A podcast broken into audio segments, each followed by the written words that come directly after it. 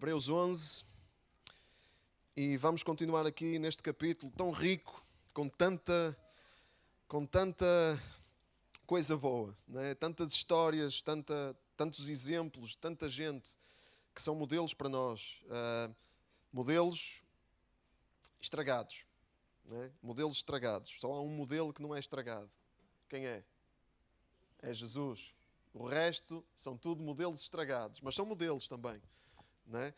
Uh, estragados porque ninguém é perfeito. Então não podemos copiar totalmente modelos humanos, mas devemos ter modelos. Não é? Paulo dizia: ser de meus imitadores como eu sou de Cristo. É? E nós cristãos devemos ser modelos também, sempre uh, conscientes da nossa limitação e que só Cristo é perfeito.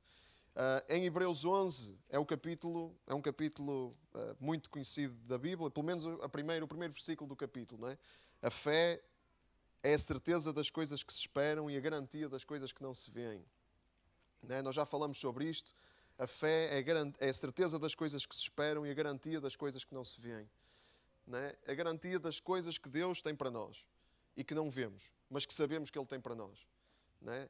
Acima de tudo, são uh, aquilo que em Efésios Paulo chama as bênçãos espirituais. É? Bênçãos espirituais, tanta coisa boa que Deus tem para nós. Uh, e nós temos a certeza, embora não vejamos, temos a certeza que elas, que elas são para nós. É? As promessas de Deus, uh, acima de tudo, a promessa de que Ele não, não vai estar, não nos vai deixar, não nos vai abandonar, não nos vai desamparar, vai nos acompanhar até ao dia de Cristo Jesus, até ao dia em que estaremos com Ele para toda a eternidade, até ao dia em que Jesus voltar. Temos essa certeza, não vemos, mas temos essa certeza pela fé. É? Temos a certeza de que Deus ele tem um propósito para a nossa vida. Não sabemos qual é, não, é? Uh, não sabemos, mas temos a certeza que Deus tem um propósito e que Deus é bom. Amém? Mesmo que haja coisas à nossa volta que às vezes nos querem convencer do contrário. Mas nós sabemos, porque temos vivido também. É? Temos vivido essas promessas. então, o, que, o que nós vemos aqui depois são pessoas que viveram pela fé.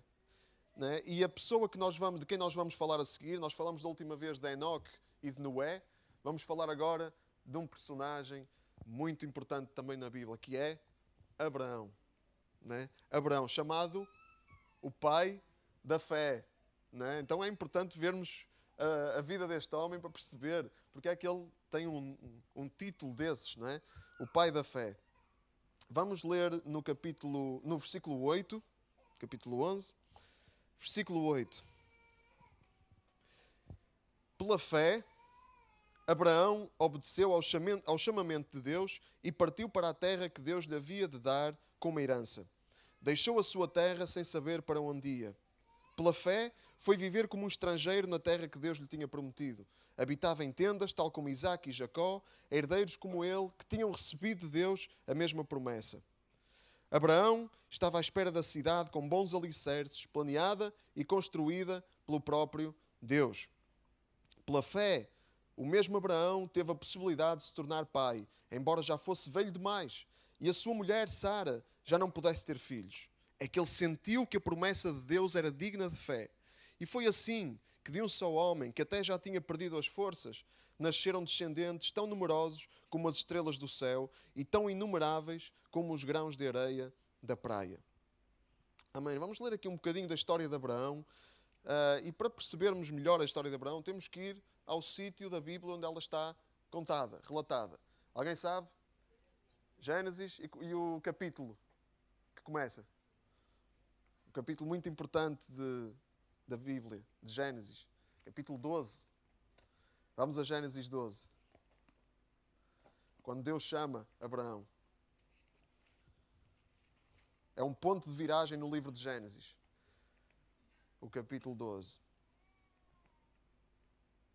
E vamos perceber porquê. Vamos ler do 12, vamos ler do 1 ao 4. O Senhor disse a Abraão: Deixa a tua terra, os teus parentes e a casa do teu pai, e vai para a terra que eu te vou mostrar. Farei de ti um grande povo. Hei de abençoar os que te abençoarem e amaldiçoar os que te amaldiçoarem. E através de ti serão abençoados todos os povos do mundo. Abraão pôs-se a caminho, tal como o Senhor lhe tinha ordenado. E Lot foi com ele. Abraão tinha 75 anos de idade quando saiu de Arã. Então Deus chama um homem de 75 anos para sair da sua terra e dos seus parentes e ir para a terra que Deus lhe iria mostrar. Não é uma, não é uma coisa fácil, não é? Não é fácil. Uh, mas nós vemos que Abraão, ele fez o quê? Ah, Deus disse-lhe, olha, vai para uma terra que eu te vou mostrar. Não te vou dizer onde é, faz, põe os pés ao caminho e depois logo se vê. Um homem de 75 anos. Ele fez o quê? Obedeceu. Obedeceu. Porquê é que Abraão obedeceu? Pela fé. Obedeceu porque teve fé. E isto, foi, isto é um ponto de viragem no livro de Gênesis. E é um ponto de viragem na Bíblia. E é um ponto de viragem na vida de Abraão. Né? Abraão deu um passo de fé, deixou para trás tudo aquilo que lhe era familiar, deixou para trás tudo aquilo que lhe dava segurança, tudo aquilo que lhe dava conforto e pôs pés ao caminho sem saber para onde ia. Um passo de fé no desconhecido. Pura confiança, plena confiança em Deus que o tinha chamado. Ele decidiu viver pela fé. É? Então vemos aqui que a fé não é só.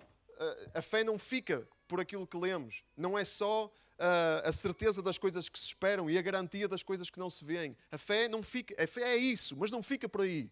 A fé traduz-se mais do que ter uma certeza, mais do que ter uma garantia. A fé traduz-se em quê? Obediência. Obediência ao chamado de Deus. É a prova dos nove da fé. É a obediência. Porque senão é só é só uh, é só garganta, como diz o povo. É? A fé vê-se pela obediência.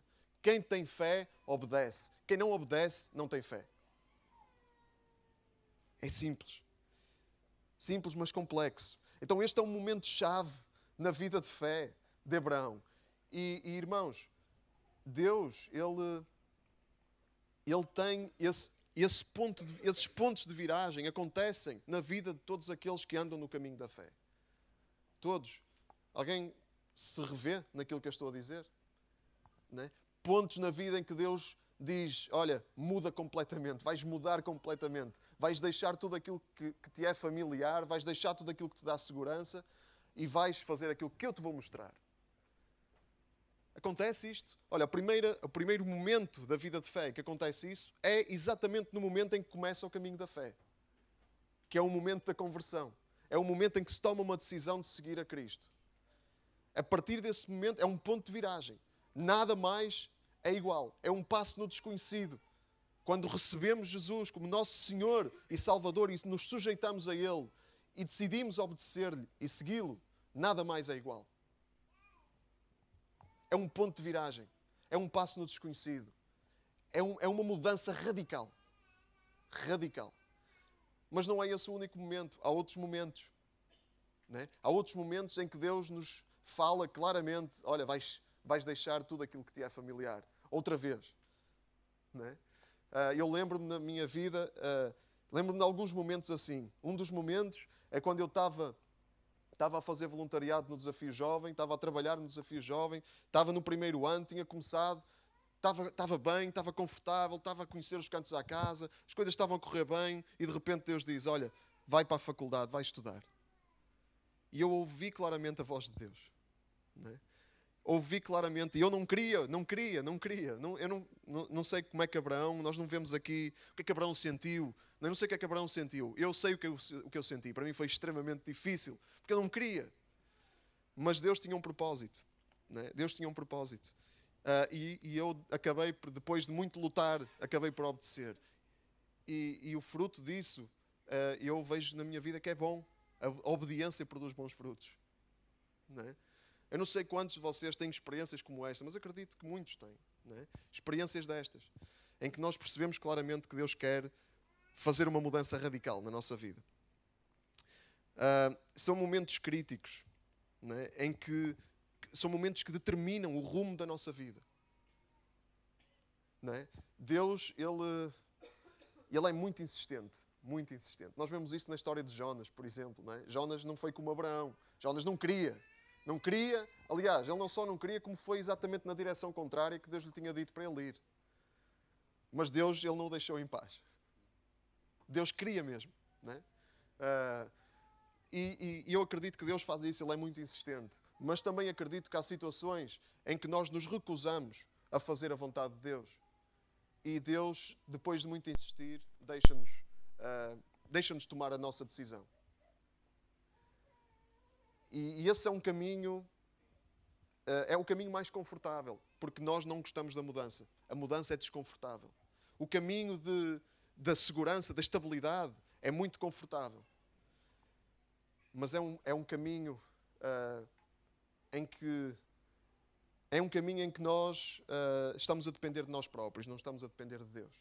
Estamos a depender da segurança, do conforto, estamos a depender daquilo que nos é familiar, não estamos a depender de Deus, não estamos a, a, a obedecer, não estamos a fazer aquilo que Deus queria e não estamos a, a, beneficiar daquilo que Deus queria fazer na nossa vida. Porque a dependência de Deus, a obediência, a obediência cega, uh, é, uh, é, um, é o propósito de Deus para nós. Né? É o propósito de Deus para nós no sentido em que nós crescemos e ficamos, quanto mais confiamos em Deus, mais parecidos nós estamos com Cristo. E esse é o propósito de Deus. Ele quer nos fazer mais parecidos com Cristo, mais parecidos com Jesus. E Jesus, nós vemos que ele não se agarrou sua, ao seu conforto, à sua estabilidade, eh, à sua comodidade, ele não se agarrou a isso. Ele não se agarrou àquilo que lhe era familiar. Aliás, diz a Bíblia que ele se esvaziou da sua condição e veio como homem para sofrer uma morte humilhante, uma morte de cruz. E nós somos chamados para isso também. Uma coisa interessante também é que uh, Abraão ele, ele não beneficiou na plenitude daquilo que Deus lhe tinha prometido. Vamos, nós, nós vimos o, o caminho, vimos o passo de fé, mas há um caminho de fé. E esse caminho não é muitas vezes o que nós esperamos. Vamos, vamos voltar a Hebreus. Hebreus, no versículo 9, fala do caminho da fé. Já vimos o passo de fé, agora vamos ver o caminho da fé. Pela fé, Abraão fez o quê? Foi viver como um estrangeiro na terra que Deus lhe tinha prometido. Habitava em tendas, tal como Isaac e Jacó, o seu filho e o seu neto herdeiros como ele, que tinham recebido de Deus a mesma promessa. Abraão foi viver como um estrangeiro pela fé. ele nem uma casa como deve ser uh, tinha, ele foi habitar em tendas. Né? Foi, esse, foi, esse, foi esse o caminho da fé dele. Né? Uh, é um caminho desconfortável, irmãos. E, e, e, a pergunta que eu faço, como é que fica como é que fica aquela ideia que quem tem fé tem que ter prosperidade? Quem tem fé tem que ter conforto. É mentira, isso não é bíblico. Pode ser até. Deus pode. Deus é verdade. Ele muitas vezes ele cobre-nos de, de coisas boas. E deixem-me dizer-vos, nós aqui no Ocidente, aqui na Europa, eh, nós temos, nós estamos cobertos de prosperidade. Cobertos. É? Há pessoas que vivem com, com, com praticamente nada. É? Uh, então nós temos muita prosperidade. Mas a verdade é que o caminho da fé é um caminho desconfortável. E nós vemos isso em Abraão. Ele viveu como estrangeiro, viveu em tendas. Não teve uma mansão, não teve um iate, não teve um Ferrari, não teve nada disso. Não, é? uh, não sei, os Ferraris naquele tempo eram outros, não é? Uh, vemos que Abraão, ele era um homem com posses também. Atenção, ele não era um, um, um pobretanas, ele não viveu a passar fome. Mas também não viveu com, com aquela estabilidade e, aquela, e, e coberto de conforto. Ele não viveu assim. Não viveu assim. Ele viveu uma vida difícil. Era difícil. Ele viveu uma vida de nómada, de, de, de, de, andar de um lado para o outro, de habitar em tendas, de não ter estabilidade. E mais, Abraão, Deus prometeu a Abraão, só aqui Gênesis 12 novamente, Deus prometeu a Abraão que quê? Que ele seria uma bênção para todos os povos do mundo. Né? Ele, ele, ele falou a Abraão que tinha uma terra, tinha uma terra para ele. E nós vemos, porque conhecemos a história, que Abraão ele não beneficiou na plenitude daquilo que Deus tinha para ele, daquilo que Deus tinha para ele e para a sua descendência. Sabem quando é que o povo, os descendentes de Abraão entraram na terra prometida? na terra que Deus tinha prometido a Abraão, 430 anos depois de Abraão desaparecer. É? Só 430 anos depois é que os descendentes beneficiaram da promessa que Deus fez a Abraão. A obediência de Abraão foi bom para ele, mas, mas ele não foi o beneficiário pleno das promessas de Deus. Houve outros que vieram a seguir a ele que beneficiaram mais, mas Abraão não se importou. Ele estava focado naqueles que vinham a seguir. Ele queria deixar um legado. Né? E esse é o caminho da fé. O caminho da fé não é centrado no nosso umbigo. É centrado, é centrado, nós somos importantes, mas não somos o fim das coisas. Nós somos um elo na cadeia. Há muita coisa para além de nós. E esse é o nosso foco. É? O foco é o que Deus vai fazer a seguir.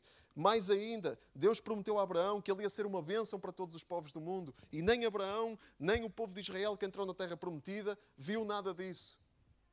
Porque essa promessa só se cumpriu em quem? Em Jesus Cristo, que veio morrer por todos os povos. Jesus Cristo, descendente de Abraão, descendente de Abraão, veio morrer por todos os povos, para todos serem abençoados pela salvação que Deus estava a oferecer. Reparem, são milhares de anos. Não é? Uh, quase dois mil anos depois. Só é em Jesus Cristo é que esta promessa foi totalmente cumprida. E Abraão, ele, ele, ele, ele sofreu para não ter a recompensa total, para não ter a promessa total. É? Mas ele sofreu o caminho da fé porque havia, porque ele estava convencido que Deus ia cumprir a promessa e não importava se ele estava cá quando a promessa fosse cumprida ou não, a promessa havia de se cumprir. É, é o caminho da fé, irmãos, é um caminho difícil, é um caminho de estrangeiro. Estamos nós dispostos a isso? Estamos nós dispostos a viver este caminho, a andar neste caminho da fé como estrangeiros? Habitar em tendas? É? No sentido em que não vamos estar completamente confortáveis neste mundo, não vamos viver uma vida uh, cobertos de conforto, não vamos viver uma vida sossegadinha. O caminho da fé não é isso. E aliás, Jesus diz que o caminho da fé é um caminho estreito. É um caminho estreito e são poucos os que andam por ele. São poucos os que vão por esse caminho. Porque é um caminho difícil a que muitos dizem que não, muitos recusam. Porque não querem deixar o seu conforto, aquilo que lhes é familiar, não querem viver uma vida de estrangeiros, não querem viver uma vida a habitar em tendas. Mas a decisão é nossa. Qual é a nossa decisão? Queremos andar no caminho da fé ou queremos andar no nosso próprio caminho? Se andarmos no nosso próprio caminho, se calhar vamos viver não como estrangeiros, vamos viver como, uh, como vamos estar completamente à vontade, confortáveis neste mundo, vamos, vamos nos encaixar muito bem, mas, mas também não vamos ver a glória de Deus. Mas também não vamos ver, uh, não, vamos, não vamos ver o fruto da nossa obediência. E o fruto da obediência é a glória de Deus. E a glória de Deus é aquilo para o qual nós fomos criados. Nós não fomos criados para viver focados no nosso umbigo, nós fomos criados para glorificar a Deus. E é isso que nos realiza. E o maior engano que anda para aí é, é a ideia de que nós temos de nos autorrealizar, de que nós temos de procurar a nossa felicidade, de que nós temos que nós temos que fazer, nós temos que ir atrás dos nossos sonhos. Não desistas dos teus sonhos. Esse é o maior engano que anda para aí, porque não é esse o nosso propósito. O nosso propósito não é andar à procura da nossa autorrealização. O nosso propósito é glorificar a Deus. E é, e é isso que nos vai realizar, porque foi, foi para isso que nós fomos criados. E enquanto nós não vivermos assim, nós não vamos ter satisfação. Enquanto vivermos à procura da nossa satisfação, não vamos ter satisfação. Não é interessante? Por isso é que Deus diz. Uh, que quem quiser ganhar o mundo todo, uh, quem, quiser ser, quem quiser salvar a sua alma, perdê-la. E quem perder a sua alma por amor de Cristo, salvá-la. É? É o, são os paradoxos de Deus. É, é uma vida que nos troca às voltas. Mas esta é a vida de fé. Este é o caminho da fé. O passo de fé é o momento grande. O passo de fé é o ponto de viragem. Mas o caminho de fé é o caminho do dia a dia. Não é pontos de viragem todos os dias, é? mas é o caminho do dia a dia. E o caminho do dia a dia é cheio de desafios. Não sei se, é só para mim. O caminho do dia a dia é cheio de desafios. Desafios à nossa fé. Porque viver como estrangeiro não é fácil, porque muita gente uh, nos ridiculariza, ridiculariza-nos por causa da nossa fé. Né? Uh, hoje em dia, acreditar em Deus é como acreditar no Pai Natal para muita gente. Né? É como acreditar em contos de fadas, em fábulas. O que é isso? Eu não acredito em fábulas. Ainda vives na idade da pedra. Né? Vamos muitas vezes ter desafios à nossa fé desse género, né? na nossa vida diária. É o caminho da fé, viver como estrangeiro. Habitar em tendas. É não, não estar, não estar num, num patamar de, de conforto e, e sossegadinho.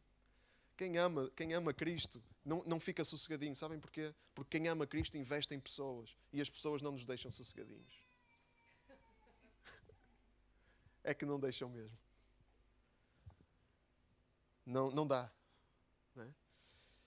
Mas esse é o caminho da fé. Esse é o exemplo de Jesus. Então o caminho da fé é cheio de desafios. Muitas vezes temos que sair do nosso conforto para ajudar alguém. As pessoas estão à nossa volta.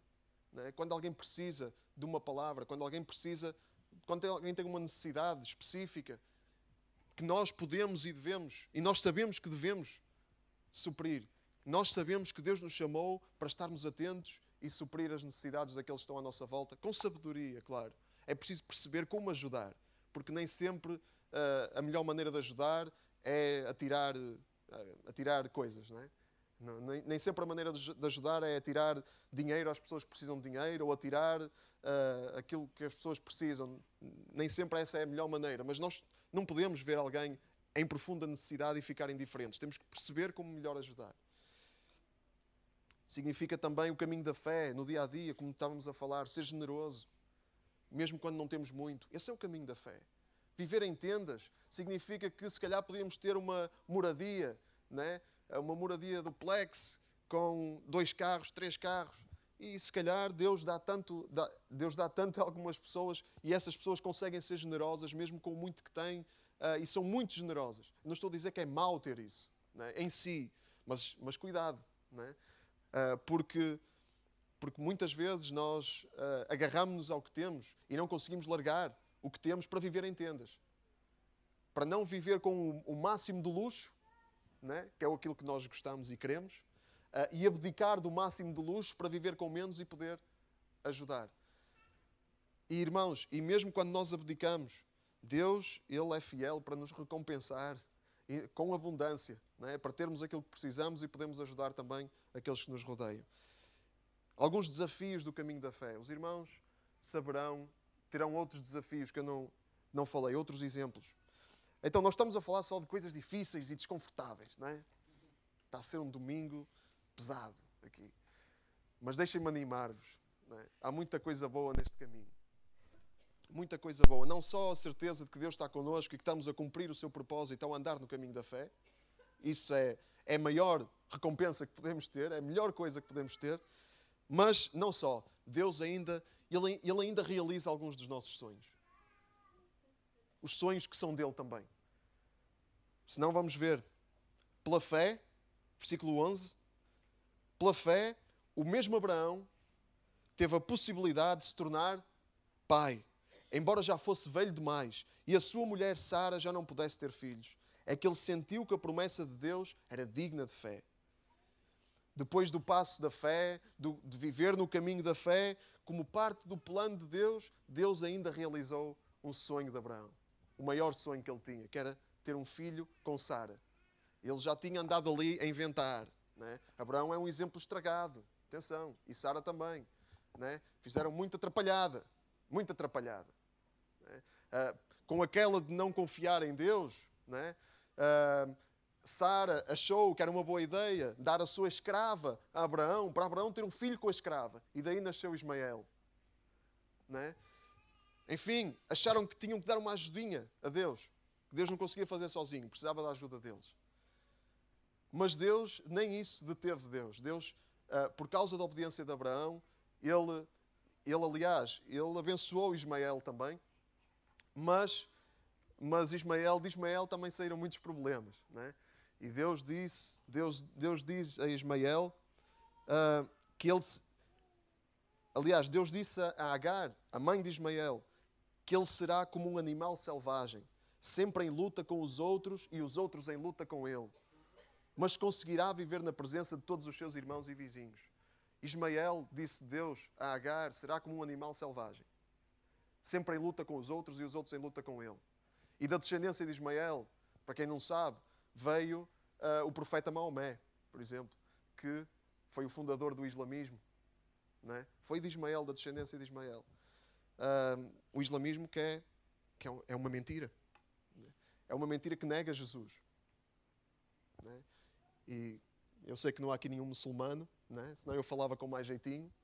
Uh, e nós temos que ter respeito pelas pessoas e por aquilo que as pessoas acreditam, mas a verdade é esta: né? quem nega Jesus Cristo está é, tá, tá no erro, está na mentira. E o, e o islamismo nega Jesus Cristo. Nega Jesus Cristo como Filho de Deus.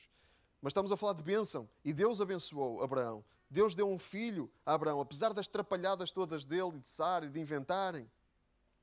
E de, e, e de Abraão nasceu Isaac. E de Isaac nasceu Jacó. E de Jacó nasceram as tribos de Israel. E das tribos de Israel veio Jesus Cristo, da tribo de Judá. Amém? Deus tinha tudo pensado milhares de anos antes de acontecer. Deus tinha o esquema todo montado. E o objetivo de Deus sempre foi Cristo. Sempre foi chegar a Cristo. Tudo isto é o ponto de viragem aqui no capítulo 12. É porque começa o chamado de Abraão, a promessa de Deus de abençoar todas as nações, começa a história da redenção. É? Deus começa a história da redenção aqui no capítulo 12. Abraão foi, foi um pequeno fio na, no, na grande teia de Deus. É? E nós, irmãos, nós somos chamados, os nossos passos de fé, o nosso caminho da fé, as nossas, aquilo que Deus nos abençoa, e Deus abençoa. Amém? Alguém, Deus tem abençoado alguém aqui? Amém? Deus, no meio de sermos, vivermos como estrangeiros e, e, e viver em tendas, Deus tem abençoado. Muito. E pelo menos falo por mim. Deus tem abençoado muito. Estava a dizer o Pedro, a família. Deus dá-nos uma família, Deus dá-nos uma comunidade. Que bênção! Não é? Vivemos no caminho da fé, um caminho desconfortável. Vivemos como estrangeiros, mas temos uma família. Não estamos sós. E temos Jesus Cristo, a promessa que Ele, que Ele vai estar sempre connosco. E que um dia vamos estar com Ele. E que vamos ter vida eterna uh, se permanecermos fiéis até ao fim. Um, é um privilégio fazer parte do plano de Deus. E Abraão fez parte do plano de Deus, mas ele não foi o fim do plano de Deus. Ele foi um fio na teia. Né? E nós temos que ter essa perspectiva também. Né? Nós não somos o fim das coisas. Nós somos um elo na cadeia, somos um fio na teia. Há muito mais que Deus quer fazer através de nós. Amém? Então, quando nós pensamos na vida da fé, vamos pensar no que é que estamos a deixar para quem vem a seguir. Isso, isso fala muito de igreja, de construir igreja. Né? Igreja não é igreja não é o propósito da igreja não é proporcionar-te ou proporcionar-me um ambiente confortável uh, que eu goste, né? um, um, louvor que eu goste, uma pregação que eu goste, uh, um, umas cadeiras confortáveis que eu goste. Né? O propósito da igreja não é proporcionar-me ou proporcionar-te isso. Embora, claro, também não estamos aqui para fazer a vida difícil uns aos outros, mas às vezes tem que ser. Né? Às vezes tem que ser. Porque crescer também dói. Mas o propósito da igreja é, é, é, é participar na obra que Deus está a fazer, não apenas agora, mas no futuro, no, no, estabelecimento do reino de Deus. Nós estamos aqui a lançar bases para outros que venham a seguir a nós. Nós não vamos ver não vamos ver as promessas que Deus tem para o futuro. Nós vamos morrer, vamos deixar, mas, mas vamos deixar algo sólido para aqueles que vêm a seguir a nós. Esse é o propósito. Não é? Nós não vamos ter conforto, vamos ter que partir pedra, mas estamos a pensar não em nós e no nosso conforto, mas em deixar algo para aqueles que vêm a seguir a nós. Amém? Para que Deus cumpra o seu plano, para que Deus alcance mais gente, para que o reino de Deus se estabeleça na terra.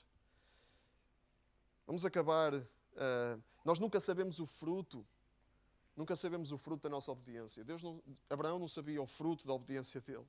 Ele não fazia ideia. É? Quando Jesus chamou Pedro e disse: Pedro, vou-te fazer pescador de homens, Pedro nunca pensou o que é que Jesus ia fazer.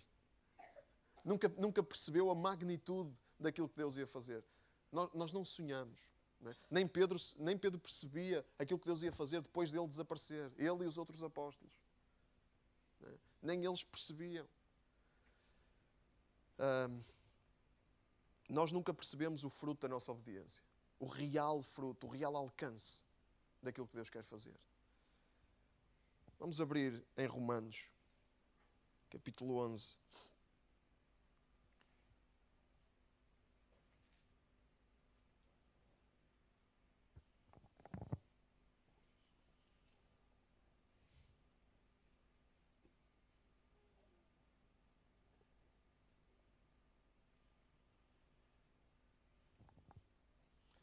Romanos capítulo 11, versículo 33.